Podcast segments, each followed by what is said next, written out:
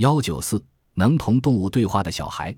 巴西有一个名叫杜尔的男孩子，平时不愿和别人相处，就是同家里人也没有什么感情。可是他能用人们听不懂的语言与很多动物对话，跟动物相处的十分亲密。他能向各种蛇蝎毒虫发号施令，要他们做各种有趣的动作，让蝮蛇伸出舌尖舔他的眼睛，让一只剧毒的大蜘蛛趴在他身上睡觉。晚上，他常常同凶猛的狮子共同睡在一个笼子里。奇怪的是，毒蛇猛兽从来不敢伤害他。由于杜阿尔具有同动物谈话。命令动物做事的本领，当地居民称他为驯兽能手。